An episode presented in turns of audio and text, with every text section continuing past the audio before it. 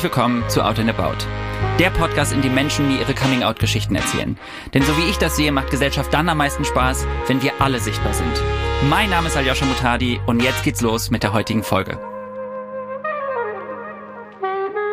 Hallo mein Lieber. Hallo. Diese Folge ist nicht nur wahnsinnig emotional, sondern für mich zeigt diesen ganz wichtigen Aspekt von Queerness und besonders auch von Schwulsein, nämlich Sex. Und Sex in einer Menge oder Sex aus einem Grund, der eigentlich nur dazu dient, um über so eine Leere hinwegzukommen, über so eine Unsicherheit, die tief in einem drin steckt. Da können vielleicht viele mit was anfangen. Und für viele ist das auch innerhalb der Community ein schmerzvolles Thema. Für mich war es insofern paradox, als dass ich genau das Gegenteil bin von dem, was Ahmed erzählt hat und gemacht habe. Deswegen war es für mich sehr schwer greifbar, aber irgendwie auch sehr traurig zu sehen, was er alles gemacht hat, um sich irgendwie zu betäuben, um sich abzulenken, um sich Bestätigung zu holen, was aber ganz viele in der queeren Szene auch durchmachen. So, ich denke, es ist ganz wichtig, an alle, die jetzt zuhören, nehmt euch Zeit für diese Folge, nehmt euch Raum für diese Folge und ich glaube, Aljoscha, wir sollten da noch was anderes zu sagen. Ja, explizit auf jeden Fall eine Triggerwarnung für diese Folge. Es wird ganz stark um sexualisierte Gewalt und um Drogenmissbrauch gehen. Hören wir mal rein. Eine kleine Info vorab für euch. Es wird Begrifflichkeiten geben, die ihr vielleicht zum ersten Mal gehört habt oder die ihr oft lest, aber nicht in Gänze wisst, was es damit auf sich hat. Das ist gar nicht schlimm. Das geht mir manchmal auch so. An diesen Stellen bauen wir für euch kleine Wissensinseln ein, in denen mein Redakteur Samuel, den habt ihr eben schon gehört, euch kurz aufklärt und direkt danach hole ich euch wieder ab und wir fahren mit unserem Gespräch fort. Hallo und herzlich willkommen. Ich hoffe, es geht euch allen gut da draußen. Ich freue mich sehr auf die heutige Folge und den heutigen Gast. Hallo Ahmed. Hallo, mein lieber Aljoscha. Wie geht's dir? Mir geht's gut. Nach äh, sechs Stunden Zugfahrt trotzdem gut. Ja, danke. Wir beiden kennen uns persönlich von den Dreharbeiten Queer at Germany, aber die Leute da draußen kennen dich noch nicht. Deswegen, ich würde gerne einfach damit anfangen, dass du dich einmal kurz vorstellst. Klar, gerne. Ich, äh, also du weißt ja meinen Namen, Ahmed. Äh, ich bin 34 Jahre alt, wohne bald in Berlin und bin von Beruf freiberuflicher Herrn Make-up-Artist und Maskenbildner und mache echt so alles, was mit Haaren und Make-up zu tun hat. Ja, und so haben wir uns auch kennengelernt. Da war ich Head of Make-up Department von Queer Eye Germany, ja. Wie bist du denn aufgewachsen als Klein Ahmed? Als Klein Ahmed bin ich so am Fuße der Schwäbischen Alb. Das, glaube ich, sagt den meisten Leuten was, weil wenn ich jetzt Bodelshausen erwähne, dann werdet ihr alle keine Ahnung haben, du auch nicht. Nein. Das ist bei Tübingen äh, dort hinten wirklich sehr schwäbisch, sehr ländlich. Dort bin ich aufgewachsen als Sohn mit zwei kulturellen Hintergründen. Also meine Mutter ist Deutsche, mein Vater ist Tunesier. Wir sind insgesamt drei Kinder. Und ja, das war immer nicht so einfach damals wirklich. Wann war denn so, oder gab es einen Zeitpunkt, an dem du gemerkt hast, hm, ich bin irgendwie anders, ich fühle irgendwie anders und ich merke, dass ich anders funktioniere oder bin oder wirke als mein Umfeld? Also den, tatsächlich gab es da mehrere Momente und der erste Moment war wirklich so im Kindergarten. Da habe ich schon verstanden, dass ich irgendwie anders ticke als äh, so meine Mitkinder, sage ich mal. So richtig klar war mir dann, also welche Facette da anders ist, äh, war dann so mit elf. Da war mir dann klar, okay, irgendwas, irgendwas ist anders. Du bist nur mit Mädels befreundet. Du bist einfach ein bisschen äh, mehr crazy als die anderen irgendwie. Und dann tatsächlich mit zwölf war mir dann ganz klar, was es ist. Da war dann klar, okay, du bist schwul. Ja. Aber im Kindergarten, du hast gesagt, Mhm. im Kindergarten hat das angefangen. Was, Ja. also was genau war das denn für ein Gefühl oder was hat sich da anders angefühlt? Ich habe einfach, wir haben immer, so wie viele andere Kinder natürlich so Mama, Papa, Kind gespielt. Ich war die Mama. und da war schon irgendwie klar, dass ich anders ticke. Wirklich, ich habe angefangen, mich zu schminken. Ich habe beim Verkleiden immer crazy Sachen gemacht. Meistens immer mich als irgendwelche Meerjungfrauen verkleidet und dann noch geschminkt. Dann habe ich angefangen, die Mädels mit zu verkleiden und so weiter und so fort. Also da war einfach schon klar, ich habe ein ganz anderes kreatives Potenzial als ganz viele mit mir im Kindergarten irgendwie. Aber es war okay für den Rest drumherum. Das war das Schöne im Kindergarten und auch für meine ErzieherInnen, die waren auch super entspannt, die haben mich wirklich machen lassen, was ich irgendwie machen wollte. Also da war das noch kein Problem, irgendwie wahrzunehmen, ich bin anders. Da war das okay, ja. Krass, also ich äh, bin immer wieder überrascht, Hm. dass die Menschen, die in Kindergarten arbeiten, wir reden ja jetzt auch, das ist ja schon ein Weilchen her, Ja. das mitbekommen und anscheinend gerade in so einem kleinen ländlichen Ja. Bereich gut mitgemacht haben und gesagt haben, hey, wenn du das möchtest, haben deine Eltern das denn zu Hause mitbekommen? Also meine Mutter hat das ganz klar mitbekommen. Wenn die mich abgeholt hat im Kindergarten und dann irgendwie so zu der Erzieherin gesagt hat, so, wo ist denn der Ahmed, dann stand ich meistens neben ihr irgendwie als Mädchen verkleidet und sie hat mich nicht erkannt. Dementsprechend kam sie gar nicht drum herum, das mitzukriegen. Mein Vater hat noch ganz lang nichts mitgekriegt oder er hat es nicht wahrnehmen wollen, muss man tatsächlich sagen, so ein bisschen im Nachhinein betrachtet. Ich glaube, er kam aber nicht drum herum, es wahrzunehmen. Ja. Aber hattest du das Gefühl, du musst dich davor verstecken zu Hause? Also war dir als in dem Alter mhm. schon bewusst, ich mache das nur hier in dem Kindergarten? Tatsächlich, nee. Also ich habe das auch im Freundeskreis gemacht. Wenn wir bei Freunden zu Hause zum Spielen waren mit der ganzen Familie, habe ich das genauso gemacht. Das war alles so im Alter zwischen, also wirklich bis, bis Schulanfang, so Richtung sieben. Und da war das auch noch alles okay. Da gab es auch keine Sanktionen oder Problematiken mit meinem Vater, weil er hat sich eher ein bisschen mehr mit meiner Schwester beschäftigt, mit meiner Zwillingsschwester. Dementsprechend war das, äh, ich war halt einfach, es war okay, ja. Wow. Cool. Und wie ging das dann weiter? Du hast eben gesagt, dann später in der, so mit 11, 12? Ja, es hat sich irgendwas verändert. Ich kann dir aber auch nicht genau sagen, was äh, sich verändert hat. Ich habe nur wahrgenommen, dass sich zwischen meinem Vater und mir was verändert hat. Mhm. Aber auch generell in unserer Kindheit sich ein paar Dinge verändert haben. Die, meine Eltern sind ein bisschen mehr auf Abstand zu uns Kindern gegangen. Und dann Richtung 10, 11 äh, war für mich äh, klar, ich bin eben anders und habe auch immer mehr gemerkt, je älter ich wurde, desto mehr Probleme gab es mit meinem Vater tatsächlich auch. Desto mehr sind wir auseinandergegangen. Ich habe angefangen Fußball zu spielen, weil er äh, Fußballtrainer war und das so ein bisschen erwartet hat. Es war der absolute Horror für mich, muss ich wirklich sagen. Du hast gerade die Augen verdreht. Hast du auch Fußball spielen müssen? Äh, ja, also ja, ich habe es gemacht, aber ja. ich musste es nicht. Ich hatte selber, ich habe mich selber dazu gezwungen. Ja. Also bei mir war es eine andere Motivation.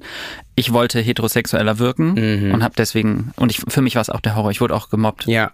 Ja, ja, ich wollte meinem Vater einfach gefallen. Das war so der einzige Weg, irgendwie so ein bisschen Anerkennung von ihm zu bekommen, weil ich tatsächlich die Jahre davor gemerkt habe, so, okay, da passiert nicht wirklich was. Ich bin super crazy, kreativ, habe mein Zimmer immer umdekoriert zu jeder Jahreszeit und wirklich crazy Sachen gemacht. Und das wurde entweder wurde es ignoriert, das war der Optimalfall, oder im Worst-Case-Szenario ist er reingekommen und hat Sachen runtergerissen und geschrien, ich soll aufhören mit dem SCH-Zeug. Und dementsprechend war Fußball so das Ventil, wo ich die Möglichkeit bekommen habe, irgendwie ihm gefallen zu dürfen, ja. Wie hat sich das denn geäußert, weil du eben meintest, du bist ja zehn und mhm. du hast mhm. mit zehn schon gemerkt, dass mhm. dein Vater sich von dir distanziert. Ich stelle mir das schmerzhaft vor. Das äh, im Nachhinein war es schmerzhafter, ehrlich gesagt. Ich glaube, zu dem Zeitpunkt ist es mir nicht 100% bewusst geworden. Also als Kind nimmst du natürlich die Realität an, wie sie ist, weil das ist die einzige Realität, die du letzten Endes besitzt. Ich habe natürlich aber schon im Vergleich zu meiner Zwillingsschwester gecheckt, dass er mit meiner Schwester ganz anders agiert. Sie hat mhm. so ein bisschen, wenn wir jetzt klassischen Klischees denken wollen oder in Rollenbildern denken wollen, sie hat so ein bisschen den jungen Part übernommen. Sie hat nämlich angefangen, Fußball zu spielen und zwar sehr, sehr gut und hatte da auch Spaß dran. Ich bin eher, ich habe angefangen, Jazztanz zu machen, Ballett zu machen und lauter solche Sachen. Und je älter ich eben wurde in dem Fall, desto mehr hat mein Vater gemerkt, dass ich nicht dem Bild entspreche, das er gerne von seinem Sohn hätte, von seinem jüngeren Sohn vor allem, ja. Krass, ne? Aber das stimmt, was du sagst. Man nimmt es wahr, ja. aber man verarbeitet das als Kind nicht, weil es die einzige Lebensrealität ist, die ja, man hat als exakt. Kind. Und man kennt keine Vergleiche. Und erst ja. wenn man erwachsen ist und reflektieren kann und so ein bisschen Weitwinkelblick darauf hat, ja. verarbeitet man das und versteht auch, woher vielleicht die Narben kommen, die man hat. Exakt. Und gab es einen Zeitpunkt, als du gesagt hast, so, ich muss jetzt darüber sprechen? Der war da noch nicht da. Also mit zwölf war dann für mich ganz klar, dass ich schwul bin. Da war damals das erste Mal, wo ich mir vorstellen konnte, einen Mann zu küssen. Ich weiß nicht, kennst du noch O-Town? Ja, ich glaube eine Boy Group damals in den in den äh, 90er bzw. 2000er Jahren und da war Ashley Blond hot ohne Ende und der war im Fernsehen und hat so ein Eis abgeleckt und dann war so mein Moment so, oh, okay, I wanna kiss him. Oder ich möchte das Eis sein. Mm, alles beides zusammen, definitiv. Und da war dann wirklich so klar, okay, jetzt habe ich einen Namen für dieses Kind, ich bin schwul. Mit meinem Vater darüber reden, schwierig. Also ich habe das erste Mal überhaupt darüber geredet, über das Thema schwul mit 16 dann, als die Realschule zu Ende war, weil auch die Schulzeit für mich echt Horror war. Also es war immer ein Spießrutenlauf. Selbst an der Bushaltestelle wurde ich angeschrien, angepöbelt von Schülern, die irgendwie von, von anderen Schulformen irgendwie kamen. Die kannten mich nicht mal, aber be, be, bespuckt, beleidigt, angepöbelt, du Schwuchtel und was weiß ich. Also wir kennen alle diese Worte irgendwie. Mhm. Und dann war für mich klar, okay, ich kann in der, in der Schulzeit, äh, wenn ich dort noch sein muss und nicht entfliehen kann, kann ich nicht drüber reden. Und dann hat mir die Abschlussfeier und dort habe ich es dann das erste Mal meinen damaligen zwei besten Freundinnen erzählt. Und die haben geweint Und ich war dann erst so ein bisschen im Schock und dachte so, okay, fuck, so schlimm. Die eine hat tatsächlich, also die, wir haben einfach geweint, weil sie es schon eine Weile wahrgenommen haben und äh, schön fanden, dass ich das mit ihnen endlich geteilt habe. Ja, das war 16 und dann so richtig geoutet bei der Familie, das Step 1, also bei meiner Mutter, bei meiner Schwester, bei meinem Bruder, war dann mit 18. Da hatte ich eine Friseurausbildung angefangen mit zwei schwulen Chefs, die ein Ehepaar waren und die haben mir ein sehr gutes Gefühl gegeben, tatsächlich, dass ich äh, meistens richtig bin, so wie ich bin. Und dadurch hatte ich ein gewisses Standing, ähm, mit meiner Familie zu reden, ja. Ich musste gerade so ein paar Mal innehalten. Hm, ich habe es gesehen, ja. Ja, weil du so, weißt du, das sind so Sachen, die du inzwischen im Nebensatz erzählst, Hm, dass weiß. du mit 15, 16 Jahren von anderen SchülerInnen bespuckt wirst, Mhm. beleidigt wirst. Und das letztlich nur, weil sie das Gefühl haben, du bist irgendwie anders, du Ja. passt nicht in das Raster hier. Ja. So, ich meine, ich kenne das. Ich wurde tatsächlich nie angespuckt, aber ich wurde auch beschmissen und beleidigt. Wie war das denn? Also hattest du auch Menschen, mit denen du darüber gesprochen hast? Weil ich finde, gerade zu der Zeit, man muss das ja irgendwie auch verarbeiten. Hast du dich darüber austauschen können oder hast du Nein, gar nicht. Ich hatte, also dieser Fakt, du bist schwul, war in meinem Kopf, der war auch da und war sehr, sehr schlimm. Nicht, weil ich schwul war, sondern einfach auch, weil ich mich sehr krass nach Liebe und nach Partnerschaft irgendwie gesehnt habe. Damals schon mit, mit 15, 16 schon extrem. Und dadurch, dass ich ja nicht geoutet war und das Thema so ein, so ein striktes war, auch in meiner Familie irgendwie, weil mein Vater immer mal wieder so in der Kindheit lässt er so Sprüche fahren wie, ähm, als der Biolek im Fernsehen war, guck mal, das ist auch so ein schwules Punkt, Punkt, Punkt, dem gehört auch mein Stock in Punkt, Punkt, Punkt. Und als Kind nimmst du solche Dinge wahr und fühlst Ja. dich dann noch perverser, tatsächlich unter der Vorstellung des, des äh, Vaters irgendwie. Ähm, also von daher gab es keine Möglichkeit, irgendwie mit irgendjemandem darüber zu reden und auch mit den Freunden nicht wirklich. Ich habe das alles mit mir selber ausmachen müssen. Hat nicht funktioniert, kannst du dir denken. Ähm, Das ist ja, ich habe eben gerade gedacht, der Grund, warum Sprache so wichtig ist Mhm. und warum wir uns alle sensibilisieren sollten, ist ja, wenn du im Nebensatz als Kind mitbekommst, dass dein Vater sowas sagt. Und ich habe auch Sachen mitbekommen in meinem Umfeld von meinen Eltern. Und wenn es nur so kleine lapidare Sachen waren im Nebensatz über homosexuelle Menschen im Fernsehen, Mhm. in der Werbung, egal was, gab es ja kaum, dann hat einen das getroffen, weil man tief drin wusste, scheiße, das trifft mich auch. Ja. Ich bin damit gemeint. Und das bestärkt einen darin, dass man falsch ist. Mhm.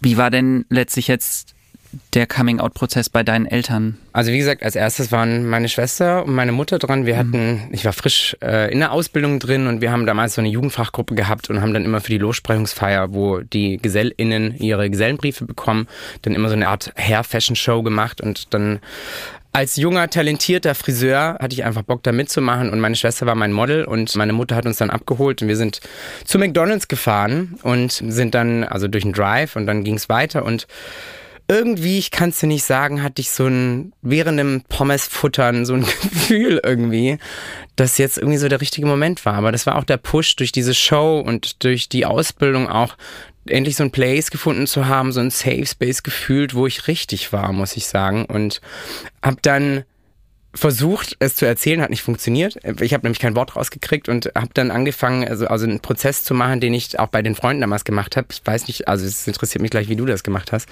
Ähm, habe dann so gesagt, ja, ich muss euch was erzählen. Und dann war so Sound of Silence, zwei Minuten.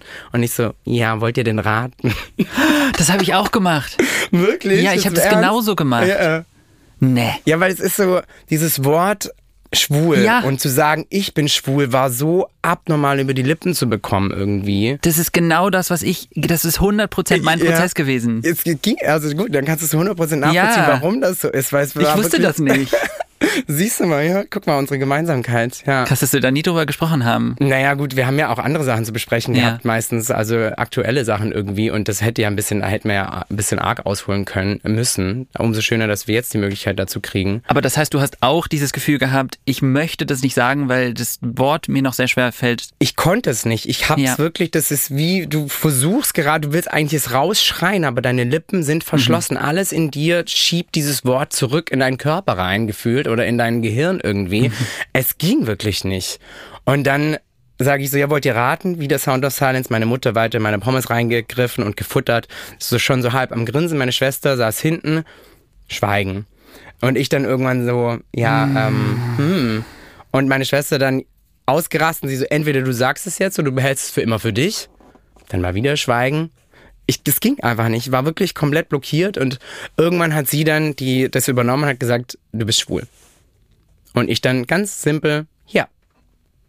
Meine Mutter weiter Pommes am Grinsen, meine Schwester Gesicht entgleist. Also hast wirklich gemerkt, wie sie irgendwie sichtlich geschockt ist, obwohl sie tatsächlich die einzige war, auch wenn wir sehr viel Geschwisterbashing gemacht haben, die einzige war, die mich immer verteidigt hat in dieser ganzen Schulzeit, wirklich. Die ist auf jeden eingerein drauf losgegangen, wenn jemand äh, versucht hat, mich zu beleidigen, wenn sie dabei war.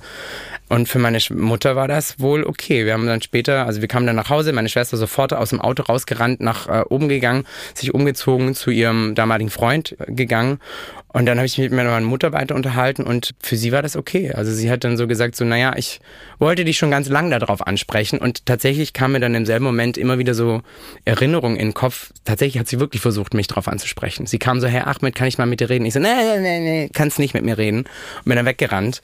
Und, ähm, Weil du das schon im Gefühl hattest, worauf sie hinaus war? Ich habe es gespürt irgendwie, ja. Und ich habe es auch gespürt, dass sie das spürt. Ich meine, Mütter sind ja nicht blöde. Also ich meine, die checken das ja schon irgendwie. Wie war das bei deiner Mutter? Also beziehungsweise wie meine Mutter sagt mir jetzt auch, dass ja. sie viele Situationen hatte, wo mhm. sie zu meinem Vater gegangen ist und gesagt hat, ah, ich glaube, Aljoscha ist schwul. Und mein Vater hat dann immer sowas Geiles geantwortet wie, nee, der hat mir letztens gesagt, er würde Beyoncé heiraten. und ich so, lol. Das ist ein, eigentlich eher ein weiteres Indiz dafür, dass ich schwul bin. Ich weiß aber auch noch die Situation, dass ich mit meinem Vater durch Kaufhof gelaufen bin und äh, Beyoncé war auf, lief auf einem Fernseher und ich habe meinem Vater gesagt, boah, die sieht so toll aus, ja. die ist so hübsch, die würde ich sofort heiraten. Und dann hat mein Vater, aber ich habe das auch als Schutz gemacht, mhm, weil ich meinem Vater mhm. das Gefühl geben wollte, keine Sorge, ich bin nicht schwul. Ja. Weil ich war schon in einem Alter, in dem meine Eltern sich ein bisschen gewundert haben, warum kommt der Junge denn nicht mhm. mal mit einer Freundin nach Hause? Aber wie hast du dich denn in der Situation gefühlt, als das dann raus war? Erleichtert, wirklich. Also das war so ein riesiger Step, der irgendwie von mir genommen wurde, weil für mich war ganz klar äh, und schon sehr, sehr lange klar, dass wenn ich, wenn ich ein Früh Gefühl von Freiheit haben möchte, dann muss ich darüber reden. Dadurch, dass meine Eltern sich haben scheiden lassen, als wir 13 waren und mein Vater nicht mehr bei uns gelebt hat, ist der erstmal außen vor gewesen, weil der mich nicht mehr eingeschränkt hat in meiner freien Entfaltung. Es war so ein bisschen auch so ein Abarbeiten. Es war gar nicht so, okay, ich liebe meine Mutter, meine Schwester, meine Familie so sehr, dass ich sie ihnen erzählen möchte, sondern es war eher so, okay, ich erzähle es ihnen jetzt, damit ich endlich meine Ruhe habe und machen kann, was ich will. Mhm. Das war der Effekt auch tatsächlich sehr selbst eigennützig, aber auch richtig so. Also es ist ganz ehrlich. Nichts daran ist, also ich finde eigennützig klingt so egoistisch. Ja, ich weiß, ja, du hast ja auch recht. Ja, nee, war richtig, war definitiv richtig und es hat sich gut angefühlt, auch zu wissen, dass das für meine Mutter wirklich okay war. Was ist mit deinem Vater? Ja, das war schwieriger anderer Prozess tatsächlich. Das hat deutlich länger gedauert und dazu, das kann ich auch schon ein bisschen vorne wegnehmen. Ich habe mich nicht selbst bei ihm geoutet. Das hat den Hintergrund, meine Zwillingsschwester war schon immer Papakind. Ich war immer Mama-Kind, habe mich aber natürlich auch bei Mama einfach am besten aufgehoben gefühlt, weil es okay war, dass ich anders war und dafür nicht gejudged wurde. Und ich habe dann angefangen, Abstand zu meinem Vater zu nehmen, einfach mich zu distanzieren. Wie gesagt, er hat auch nicht mehr bei uns gewohnt, er hat zwar ein, ein, ein, ein Dörfchen weiter gewohnt, aber wir hatten sehr wenig Berührungspunkte. Die Scheidung war jetzt auch nicht so geil, ehrlich gesagt. Das, dadurch hatten wir sehr wenig Berührungspunkte. Und ich habe für mich erstmal überlegt, bevor ich mit dem Fakt an ihn herantrete, baue ich meine Emotionalität ihm gegenüber so niedrig, also so weit runter ab, dass es mir nicht mehr so wehtut, wenn er wirklich entscheiden sollte, er will nichts mehr mit mir zu tun haben. Ähm, und das war eine Reise, die sich dann wirklich so bis 25 gezogen hat, 25, 26 rum. Ich war dann damals in einer langjährigen Partnerschaft mit meinem Partner damals und super verliebt. Wir haben auch zusammen gewohnt. Und er hat mich dann bei meiner Schwester abgesetzt und ist natürlich klar, genau in dem Moment ist mein Vater mit dem Auto vorgefahren und hat gesehen, wie ich äh, mich von meinem Ex-Freund verabschiedet habe, natürlich per Kuss auf den Mund. Ähm, mhm. Und ist dann weitergefahren. Ich habe ihn aber gesehen, meine Schwester hat ihn gesehen, also es war klar, dass er es gesehen hat. Und das hat mir erstmal wieder Bauchschmerzen mhm. gemacht und auch gezeigt, dass dieses Emotionalität runterfahren überhaupt nicht funktioniert hat. Und das war dann so der Indikator, dass ich zu meiner Schwester gesagt habe, hey, möchtest du denn nicht mal mit Papa so ein bisschen reden? Möchtest du mal vorfühlen, was da so in ihm vorgeht und hin und her, beziehungsweise wegen mir kannst du ihm auch sagen, dass ich schwul bin. Und das hat sie dann auch gemacht. Es war okay für sie. Vielleicht ist es ein bisschen feige, aber es war für mich die angenehmste Situation wirklich. Ich habe mich bewusst auch dazu entschieden. Ich finde es nicht feige. Also ich finde, das sind Situationen, die sind hochsensibel und mm. es geht in der Situation um dich. Wenn die erste Reaktion potenziell für dich verletzend sein kann und ja. du dich in irgendeiner Form davon abschirmen kannst, indem du andere Menschen vorschickst und die das abbekommen. Ehrlich gesagt, ich weiß auch noch, dass ich damals auch gedacht habe, vielleicht frage ich einfach meinen Bruder, ob der das macht. Hab's am Ende nicht gemacht, mhm. aber ich glaube, den Gedanken hat jeder. Ich würde am liebsten einfach, dass es irgendwie alle wissen und ich es niemandem sagen muss. Das hast du ja eben schon. Guck mal, wenn du das Wort schwul nicht mal sagen wolltest, ja Ja. Bei sowas würde man gerne die Verantwortung abgeben, weil es ein so schmerzhafter, schwieriger Prozess ist. Ja, definitiv. Nee, deswegen, du hast, du hast auch recht. Also das war, war die richtige Entscheidung, weil ich dadurch einfach auf Abstand das quasi ihm mitteilen konnte. Das hat meine Schwester dann übernommen. Und wir haben dann in demselben Jahr, also es ging dann, die Beziehung ging auseinander. Und äh, Richtung Weihnachten hat er mir dann angerufen und wir haben also es war echt ein schöner Moment und das erste Mal so ein schön emotionaler Moment zwischen uns beiden, den wir so bisher noch nie hatten, weil er auch sehr ehrlich und sehr offen über seine Scheidung geredet hat. Zwischen ihm und, und meiner Mutter einfach und ich einen Blickpunkt reinbekommen habe, den ich so natürlich bisher noch nicht hatte. Und er hat mich dann auch gefragt, wie geht's dir? Und dann habe ich gesagt, naja, du willst das ja eh nicht wissen. Ich war auch schon ein bisschen provokant, ehrlicherweise, aber das war auch der richtige Weg. Und dann hat er zu mir gesagt, naja, ich möchte, du bist mein Sohn, ich möchte wissen, wie es dir geht. Und dann habe ich halt erzählt, ja, Trennung, Finanzen hart schwierig, die Trennung hart schwierig, kann eigentlich mir die Wohnung nicht mehr leisten, mir geht's echt bescheiden. Und das war der erste Moment, wo er dann irgendwie so gesagt hat, weißt du, mein Sohn, ich äh, hatte nie ein Problem mit Schwulen. Kleiner Hint, gelogen. Ähm, sonst hätte er den Satz nicht gesagt damals. Aber für mich war so der Punkt, ich musste erstmal damit klarkommen, dass du schwul bist. Ich habe einfach meine Zeit gebraucht.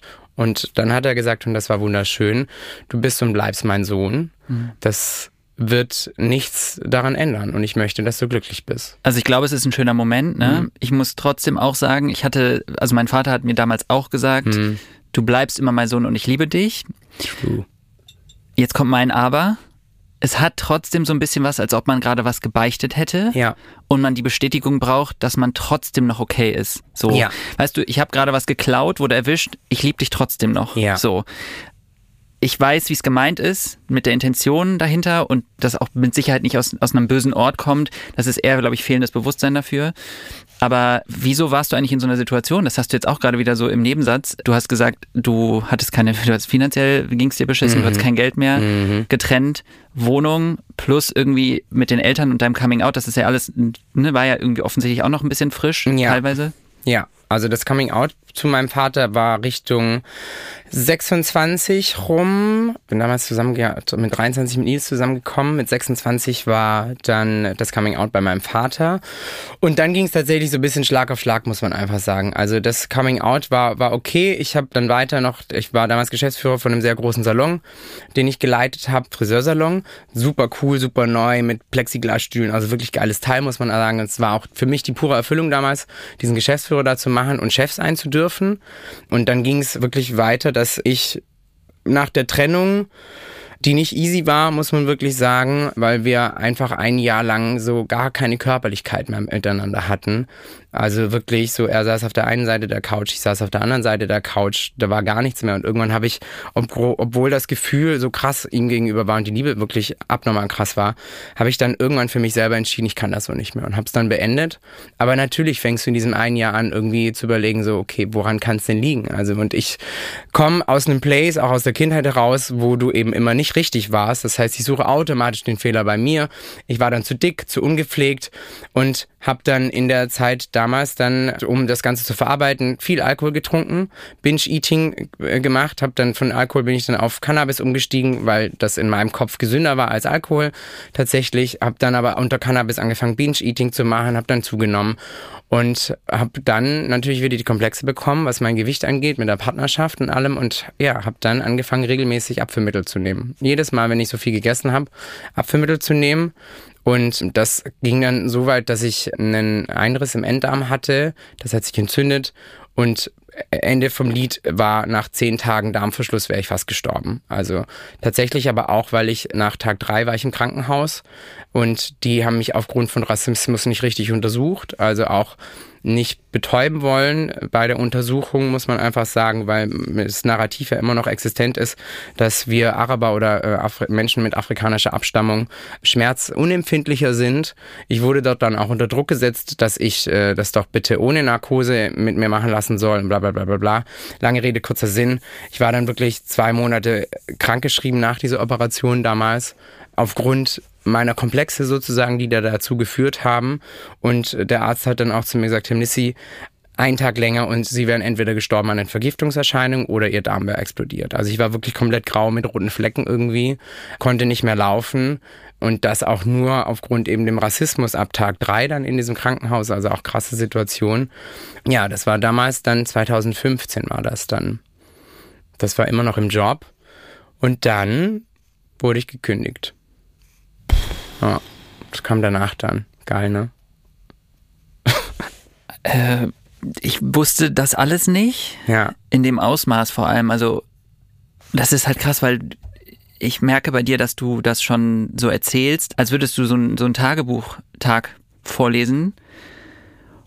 Und da waren gerade so Sachen drin, Hm. die so, also das ist ja so traumatisierend. Du hast, wie alt warst du? Ich war 26, 27. Du warst 26 Jahre alt, hast eine Essstörung entwickelt aufgrund einer, also letztlich aufgrund dessen, dass du dich selbst immer für alles, dir für alles die Schuld gegeben hast. Mhm.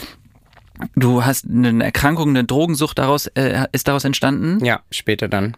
Ja. Ja. Aber du hast ja schon angefangen zu konsumieren, Exakt. letztlich. Genau, Und, ja. Also so an Tendenz zu verschiedenen Süchten aufgrund dieser Situation, ja. und hast aber dann letztlich ja auch, wieder- auch, das, auch die Tatsache, dass du Abführmittel genommen hast, dass du Hm. eine Essstörung entwickelt hast. Und das hast du ja gemacht, weil du selber, also hast du auch noch Mobbing erfahren dadurch oder war das ein, ich mag mich so nicht? Also ich habe Mobbing tatsächlich früher erfahren. Also man muss dazu sagen, meine Schwester sieht das bis heute noch nicht ganz so kritisch, wobei ich glaube, dass ich es mittlerweile so sehen würde. Ich wurde als Kind immer von meiner Schwester, äh, mein Spitzname Fetti. Da habe ich auch die letzten Jahre hart mit ihr geschimpft. Sie sieht das mittlerweile auch. Aber der ausschlaggebende Punkt, also da hat es damals schon angefangen. Der ausschlaggebende Punkt war mein erster Freund mit 21 damals tatsächlich. Also wir hatten so eine On-Off-Beziehung irgendwann. Das war die große Liebe. Man will nicht voneinander ablassen irgendwie. Und irgendwann fängt man an, sich gegenseitig weh zu tun. Beziehungsweise eher mir. Es kam dann so ein Satz wie, ja Schatz, du musst bisschen auf dein Gewicht achten. Du erreichst eine kritische Grenze. Und ich habe nicht zugenommen in der Zeit. Es war wirklich nur, um mir eine reinzuwirken. Das war das erste Mal, dass ich 30 Kilo abgenommen habe nach dieser Partnerschaft. Ich war wirklich schlank, habe in den Spiegel geschaut und habe mich immer noch dick gefühlt.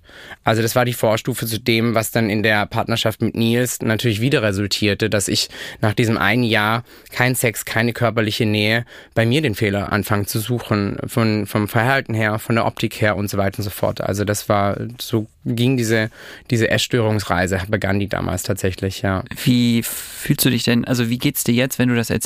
Ehrlicherweise, du hast schon recht, dass ich das so ein bisschen runterratter. Das mache ich aber als Schutzmechanismus. Je schneller ich diese Gedanken raushaue, desto weniger Möglichkeit gibt es, dass ein Gefühl mit hochkommt.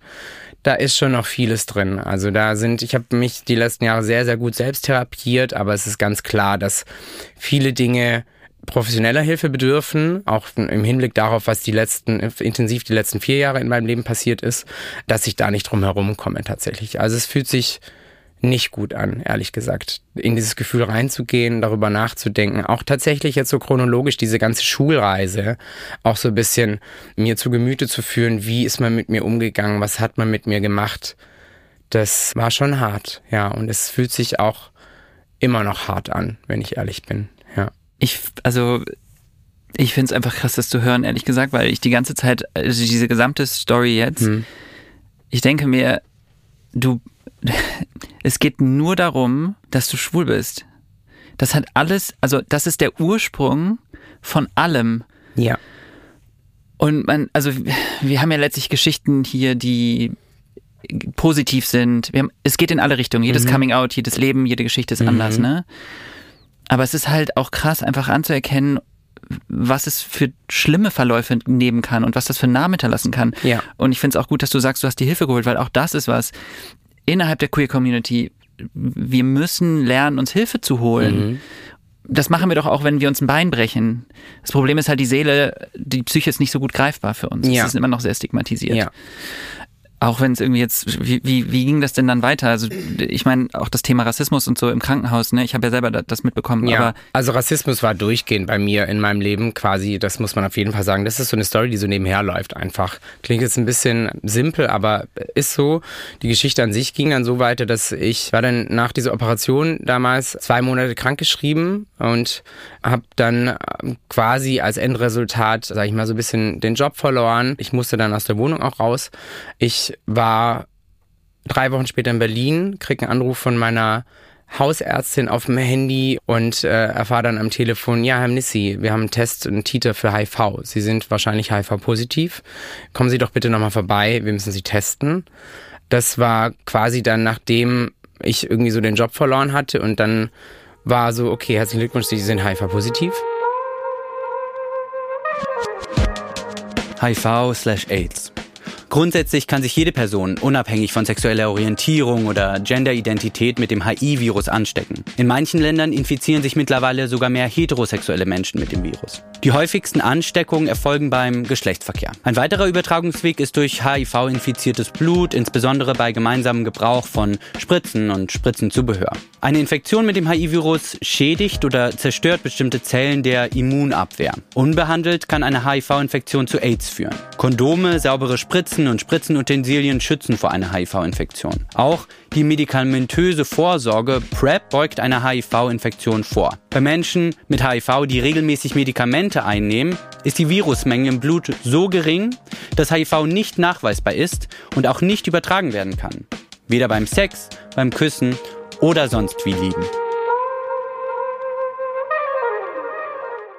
für mich war dann so die Überlegung, okay, fuck, also Job verloren, wo bewerbe ich mich jetzt, wie geht's jetzt weiter?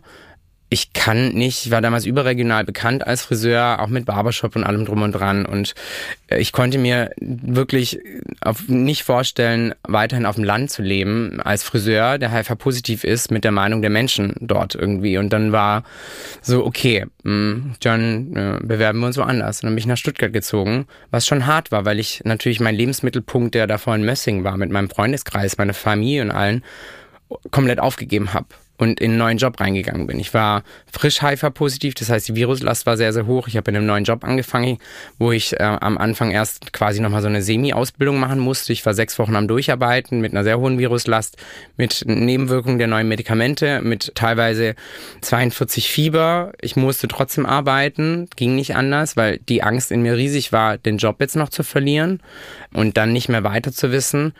Und dann ist was ganz Wunderschönes passiert, dass die nächsten Jahre ganz viel hat besser werden lassen. Ich habe eine neue Kollegin bekommen in dem Friseursalon und das ist bis heute noch meine beste Freundin und habe mich ihr relativ schnell anvertraut, dass ich positiv bin. Sie ist dann auch als mein Tränen ausgebrochen und seitdem sind wir so wirklich Herz und eine Seele. Ich liebe die sie über alles und ihre ihre Verlobte ist auch mittlerweile mein Bestie. Also das hat das waren die ersten Menschen, die in mein Leben getreten sind, die mir das Gefühl gegeben haben, hey, du bist genau richtig, wie du bist.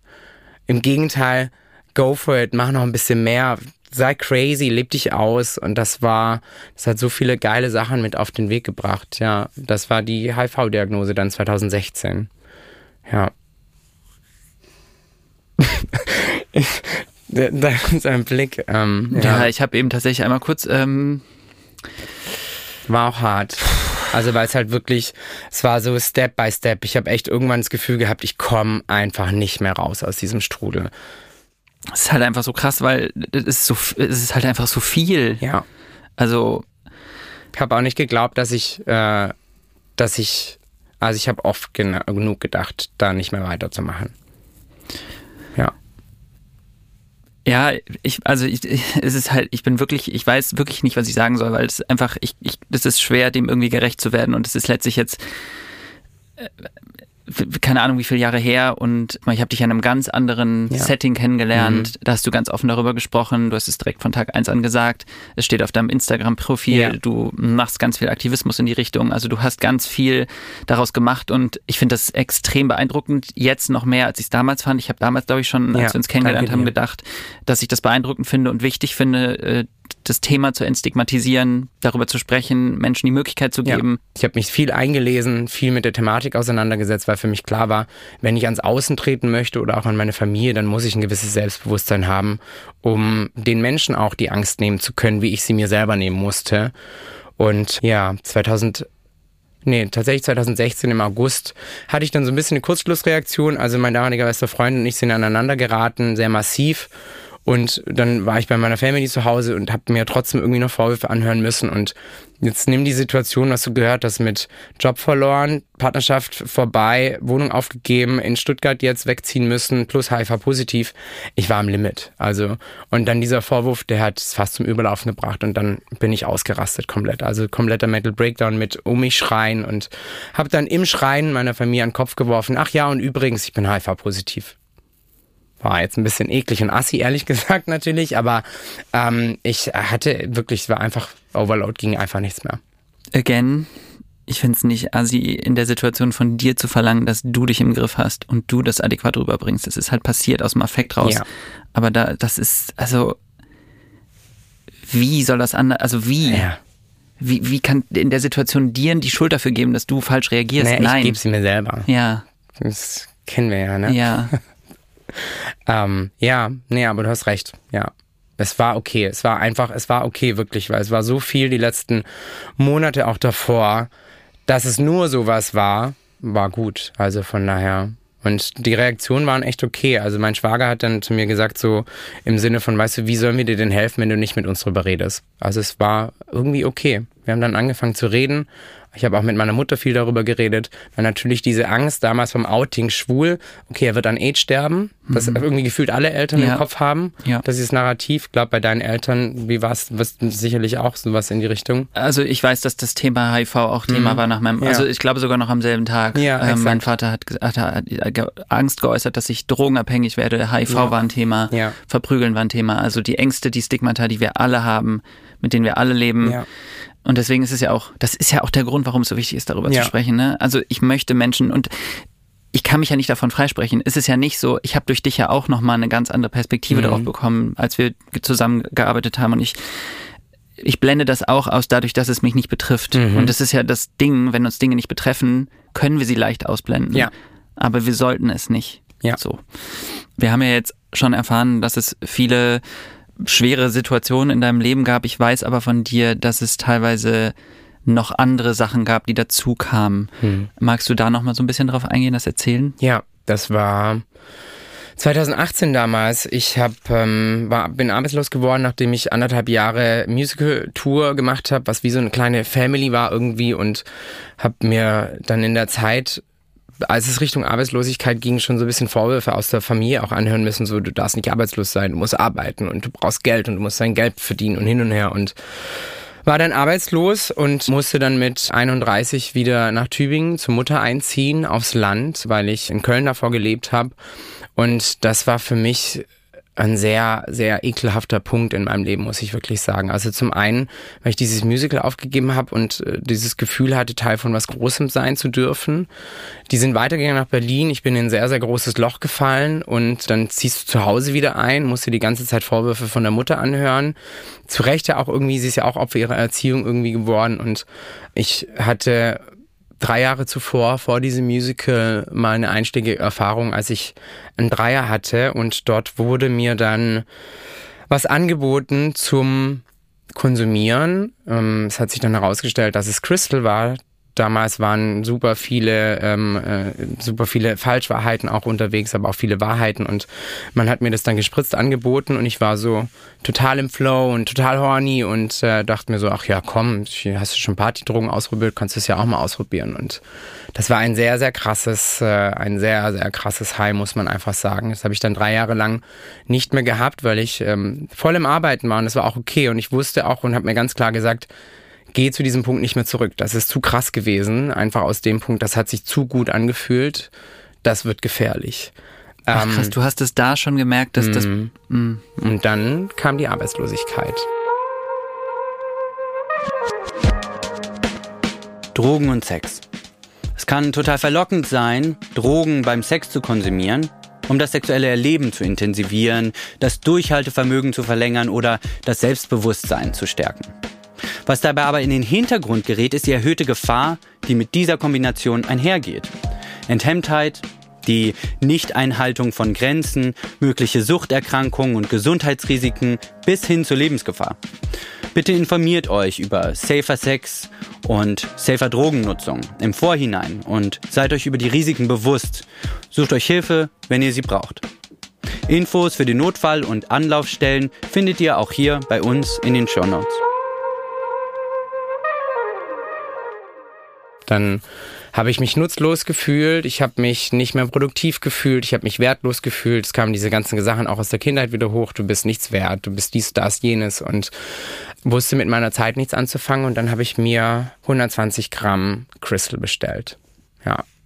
Und das war dann erstmal Anfang vom gefühlten Ende so ein bisschen, weil ab da habe ich dann wirklich bei meiner Mutter zu Hause in meinem Kinderzimmer muss man sich einfach so ein bisschen zu Gemüte führen ich rede gerade langsamer, weil es einfach, ähm, es ist einfach noch nicht lange her und es ist auch für mich immer noch so ein Verarbeitungsprozess und da ist noch viel zu verarbeiten auch. Und habe mir dann halt wirklich eine Spritze gesetzt, während meine Mutter quasi am Esstisch vor meinem Zimmer saß irgendwie, war high ohne Ende, habe mir dann teilweise auch, also ich habe nicht mehr Grenzen nicht mehr wahrgenommen. Ich habe mir dann auch Typen nach Hause eingeladen. Als meine Mutter dann aufbegehrte, vollkommen zurecht, nicht wegen den Drogen, weil das hat sie nicht mitgekriegt, aber wegen den Typen, bin ich ausgerastet und habe mir dann regelmäßig angefangen, Hotelzimmer in Stuttgart einfach zu mieten und habe da dann meine Drogensucht ausgelebt und habe mir Typen eingeladen und äh, habe mich wirklich fast in die Besinnungslosigkeit gevögelt, aber auch gespritzt, muss man wirklich sagen. Mein großes Glück war einfach, dass ich aus dem Loch heraus parallel zu diesem Drogenkonsum, den ich hatte, angefangen habe, mich selbstständig zu machen als Freiberufler mit Make-up, weil für mich klar war, ich kann nicht arbeitslos sein, ich will das auch gar nicht. Ich möchte was anderes ausprobieren und habe dann in einem Theater in Füssen angefangen damals, wo ich regelmäßig arbeiten durfte und dann hatte ich weniger Chancen und weniger Möglichkeiten, wirklich diese Drogen zu konsumieren, weil ich gearbeitet habe. Und durch diese regelmäßigen Pausen, die ich dann einfach hatte, in denen es mir dann tatsächlich auch wieder ein bisschen besser ging, psychisch gesehen, habe ich dann verstanden, okay, ich kann das so nicht machen. Ich mache mich da kaputt und im Worst Case sterbe ich. Ich habe im Nachhinein betrachtet, nenne ich das immer so ein bisschen so ein sexuelles Borderlining mit dieser Sexsucht und diesen Drogen zusammen. Ich habe einfach das gebraucht, um mich irgendwie zu spüren. Also ich habe auch alles mit mir machen lassen. Da gibt es ganz, ganz viele Situationen, die, die, die da also das ist nicht easy, da ehrlich gesagt drüber zu reden. Deswegen, ähm, da will ich jetzt auch gerade nicht so ins Detail reingehen, weil ich da selber so sehr, sehr vieles noch nicht verarbeitet habe, wie Übergriffe, Vergewaltigungen, lauter solche Sachen. Und als ich dann eine lange Pause hatte, habe ich diese Pause einfach weitergeführt. Und Make-up hat mir da wirklich den Arsch gerettet, muss ich sagen. Also mein Job einfach auch, wirklich. Und dann war alles gut. Und dann kam Corona. Und Corona war echt, Corona war hart. Also ich kam wirklich an den Punkt, ich wusste nicht mehr, wie ich meine Rechnung bezahlen sollte. alle meine Jobs, die ich im Vorfeld mir erarbeitet hatte, sind weggefallen. Und was machst du dann? Ja, dann bin ich wieder in die Drogen reingerutscht. Da kam ich dann das dritte Mal an den Punkt, wo ich wirklich fast dran gestorben wäre. Und dann habe ich echt irgendwie so gesagt, okay, geht nicht. Das, ich kann das nicht mehr und ich will das auch nicht mehr. Und wenn ich das jetzt weitermache, dann kann ich mich auch gleich umbringen, aber dafür liebe ich irgendwie liebe ich das Leben trotzdem zu sehr. Ich kann dir das auch nicht beschreiben, was der Gedankengang genau war. Ich habe dann wirklich hart die Reißleine gezogen und der nächste Step war dann wirklich so mit meinem Freundeskreis drüber zu reden, weil für mich dann klar war, ich mache die Tür hinter mir zu. Wenn mehr Leute davon Bescheid wissen, was ich mache oder was ich gemacht habe, dann ist die Wahrscheinlichkeit geringer, dass ich es wieder tue, weil ich beobachtet werde. Das war ein reiner Schutzmechanismus. Ja. Ich, ja, ja. das ist meine Reaktion. Ähm, ich habe jetzt ein paar Mal mit den Tränen gekämpft. Ich, ich dachte, ich kenne dich. Also, das ist. Ist dir eigentlich bewusst, also, wie krass du bist? Manchmal ja.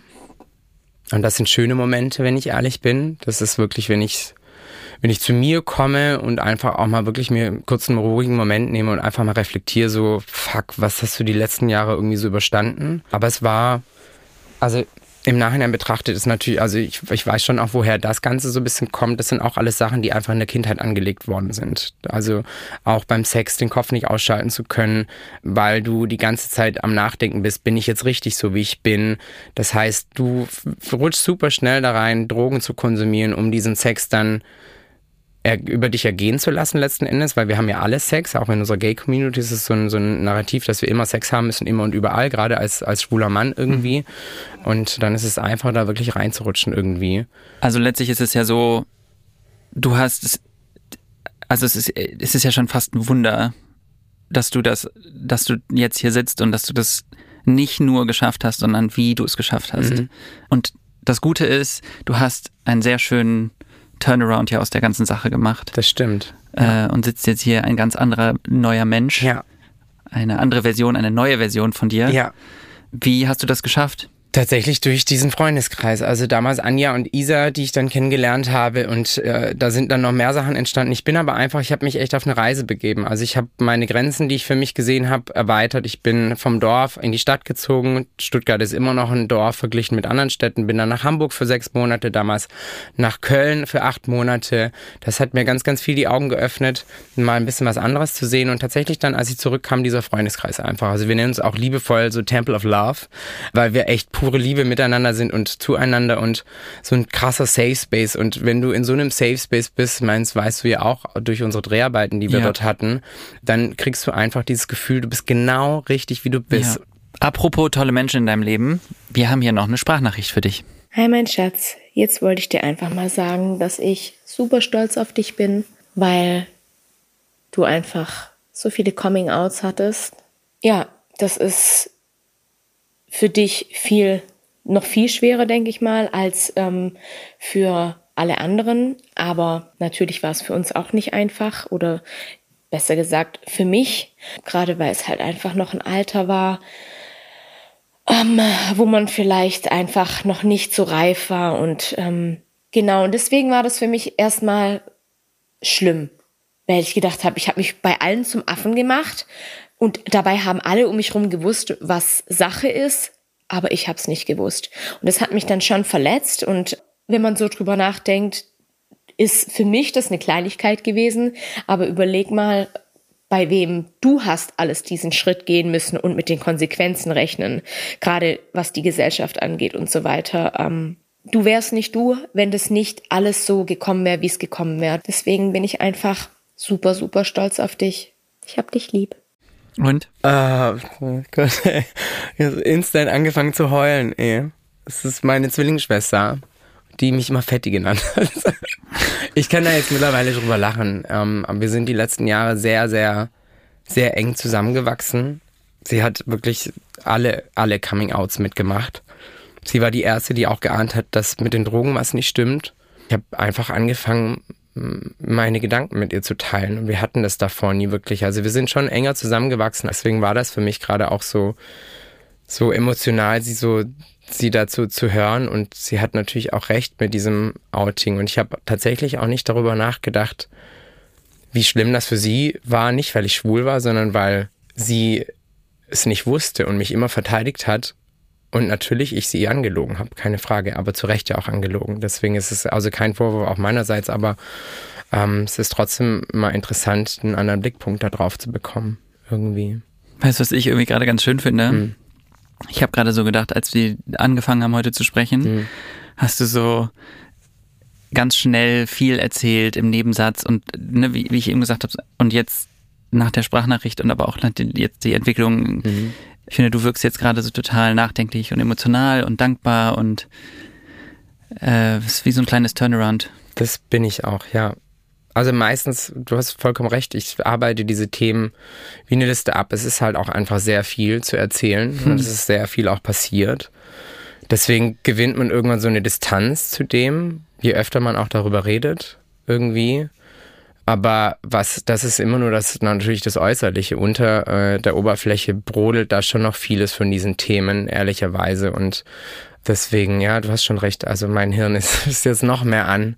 Und äh, aber es ist okay. Das ist okay. Also wenn du über solche Themen anfängst, noch mehr nachzudenken, dann heißt das nur, dass es ein Heilungsprozess ist, der da im Gange ist. Und da bedarf es einfach noch äh, vielen Punkten. Und ich finde so, dass eine der großen Takeaways für mich ist, wie wichtig Safe Menschen einfach sind. Ja. Wie wichtig Bezugspersonen ja. sind, die für einen da sind, die einem zuhören, die einem ein gutes Gefühl geben. Und das ist, glaube ich, alles, was wir brauchen. Das ist wirklich so das Wichtigste im ja. Leben. Einfach Menschen, die uns ein gutes Gefühl geben. Ja. Und ich weiß, dass du auch Drag Race Fan bist, so wie ich. Ja. Yeah. Haben wir auch Girl. viel drüber geredet. ähm, deswegen äh, die Tradition. Ich würde dir jetzt gerne noch mal einmal ein Foto zeigen mhm. von kleinen Ahmed. Müsstest dich einmal vor umdrehen. Ach du Scheiße. da waren deine Make-up-Skills auf jeden Fall noch nicht so wie heute. Ganz ehrlich, guck dir doch mal die Lippen an. Wie geil sind bitte diese Lippen geschminkt? Honey, hallo? Also. Ja, vor allem passend zu deinem roten Kragen, den du da anhast. Ja, also, also die Farbkombination ist doch auch geil. Schwarze, schwarze, knallschwarze Haare, Ja. äh, blauer Lidschatten, lieben wir. Ja. Was würdest du, Klein Ahmed, wenn du jetzt mit ihm sprechen könntest, sagen? Ich würde ihm sagen, dass du genau richtig bist, wie du bist. Und du wirst zwar echt noch heftig krasse Steine irgendwie im Weg haben, die du aber überwinden wirst. Und du wirst, viele dieser Steine werden Menschen sein, die dir das Gefühl geben, dass du genau falsch bist. Aber du wirst das alles überstehen. Und ähm, am Ende wirst du nicht nur glücklich sein, sondern du wirst für ganz, ganz viele Menschen ganz, ganz viel bewegen. Ja. Ja, ich, auch wenn das jetzt so ein bisschen Oprah-mäßig klingt, aber ich möchte tatsächlich einfach nach der Folge nochmal sagen, dass ich finde, und ich hoffe, das kommt nicht so ein bisschen lehrerhaft drüber, aber ich, ich bin sehr, sehr stolz auf dich. Ich hoffe, das klingt nicht so sehr von oben herab. Und ich finde, du solltest extrem stolz auf dich sein. Ich, ich, ja, ich, mir fällt es schwer, jetzt irgendwie das zu beenden, aber wir sind am Ende der Folge angekommen. Und ich möchte mich äh, in erster Linie ganz krass bei dir bedanken, dass du deine Seele hier komplett ausgeschüttet hast und wahrscheinlich ganz, ganz vielen Menschen eine krasse Perspektive gegeben hast. Und ich finde das mutig, ich finde es stark und ich bin sehr, sehr dankbar, dass du hier sitzt, aber dass du auch weiter bei mir sitzt, wenn die Mikrofone gleich ausgehen. Ich danke dir und euch für die Chance und die Möglichkeit. Ich habe mich wirklich gefreut. Auch auf dich. Bäh, ähm, ja, in diesem Sinne, ähm, ich bin mir sicher, dass diesmal viele Leute was zu sagen haben. Äh, ich hoffe und freue mich über jeden Kommentar, jede Nachricht, was ihr mitgenommen habt, was euch bewegt hat. Schreibt es mir gerne. Und wenn ihr euch selber gerade in schwierigen Lebenssituationen befindet und zum Beispiel euren Drogenkonsum hinterfragt, dann gibt es auf jeden Fall Menschen, die euch helfen können. Und wir haben euch alle möglichen Informationen und Hotlines in die Shownotes gepackt.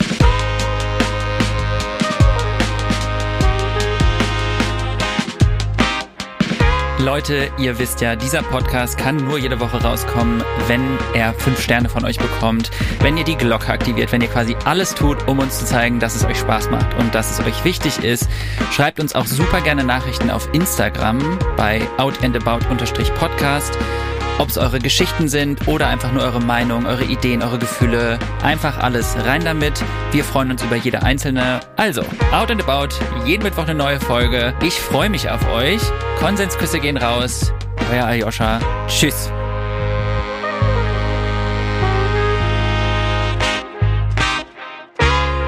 Out and About ist ein Studio Womans Original. Executive Producer Konstantin Seidenstücker. Creative Producerin Inga Wessling. Produktion und Redaktion Samuel Benke und Laura Pohl. Ton und Schnitt Fabian Seidel. Musik Jonas Hafke.